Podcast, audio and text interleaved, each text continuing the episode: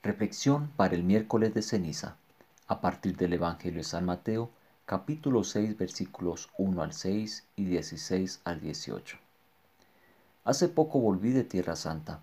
Estuve con un grupo de peregrinos contemplativos de muchos países que tenían diferentes estilos de expresar su fe, pero estaban unificados por la base común de la Tierra Santa y aún más por la base común de ser que tocamos juntos a través del silencio en nuestra meditación diaria. Israel es un país pequeño e intenso con tanta variedad en el paisaje, desierto, verdes colinas, viñedos, montañas, como en la opinión política y religiosa. Ha sido un lugar de contienda violenta desde los albores de la historia. Sentí que si sus conflictos se resolvieran verdaderamente, la siempre dividida ciudad de Jerusalén, donde el rey David construyó el templo, Jesús murió y resucitó y Mahoma ascendió al cielo, se convertiría instantáneamente en la Jerusalén celestial que se describe en el libro del Apocalipsis. Estoy seguro de que no habría necesidad de ningún templo o actividad religiosa en ese lugar transfigurado, porque Dios es todo en todo. La paz de Jerusalén inauguraría la paz del mundo.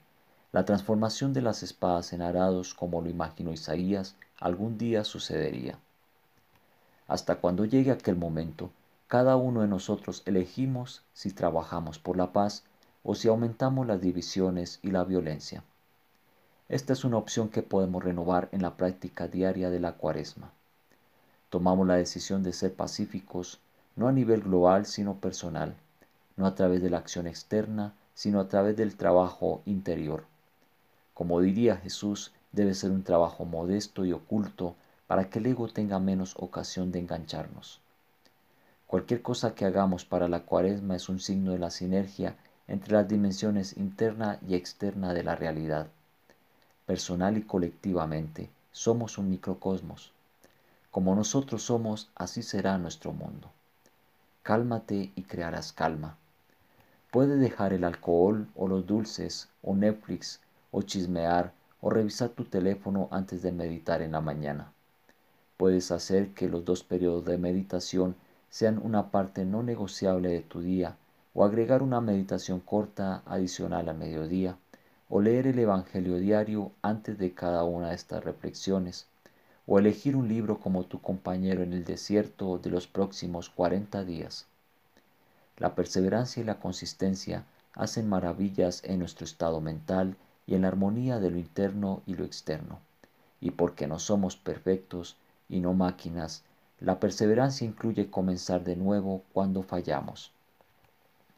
Estas prácticas de cuaresma se convierten cada vez más en fuentes de paz y deleite cuando tratamos de ser fieles a ellas. De hecho, están entre los placeres simples y libres de la vida, no son cargas ni aburrimientos. A través de ellos, a lo largo de la cuaresma, recordamos las virtudes que a menudo se minimizan o ridiculizan en nuestra cultura moderación, autocontrol y respeto por nuestras limitaciones. Estos son elementos de la sabiduría universal contemplativa, como vemos en el Tao Te Ching. La simplicidad, la paciencia, la compasión son tus mayores tesoros. Simple en acciones y pensamientos, vuelves a la fuente del ser. Paciente tanto con amigos como con enemigos, estás de acuerdo con la forma en que son las cosas compasivo contigo mismo, reconcilias a todos los seres en el mundo. Renunciar a algo y hacer algo extra. Este es el corazón del ejercicio saludable llamado ascesis en el vocabulario espiritual. Los frutos de la cuaresma no aparecerán si intentas forzarlos o solo por pensar en ellos. Brotan y florecen, y caen sutilmente, sorprendentemente y por lo tanto deliciosamente. Esta es una temporada maravillosa. Espero que estas reflexiones te ayuden a disfrutarla. Tomado de las reflexiones cuaresmales del padre Lawrence Freeman, traducción WCCM Argentina.